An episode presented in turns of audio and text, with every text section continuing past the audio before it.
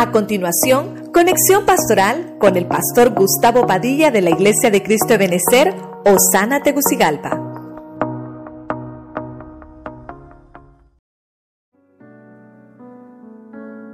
Le hablé del Calvario. Siete puntos importantes para mí, muy importantes. Número uno, el Calvario es el lugar del sacrificio, porque ahí se obedece a Dios. Ahí es donde nos graduamos de obedientes. ¿A dónde?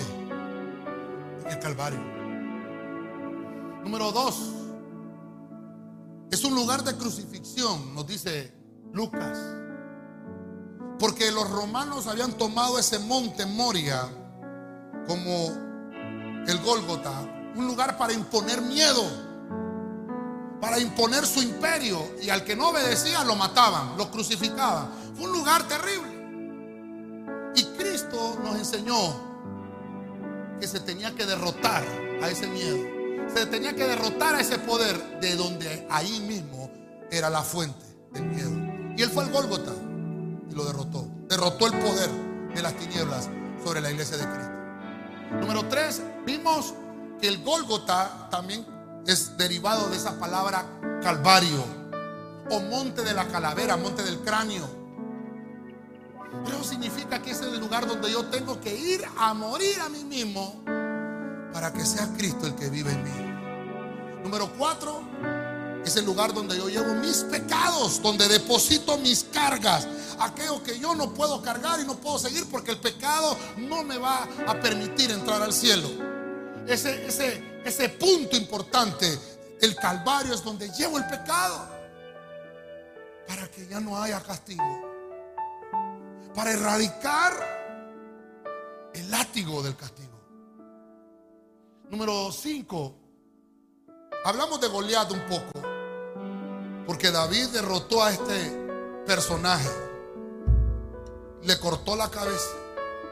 Y al cortarle la cabeza, al derrotar la cabeza, el imperio de los filisteos se desmenuzó.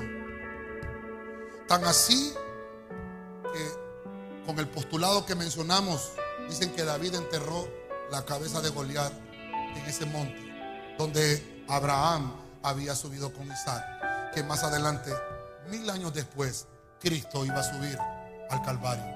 Por eso vimos el punto de Goliat. Número 6. Se había convertido en lugar de las ejecuciones.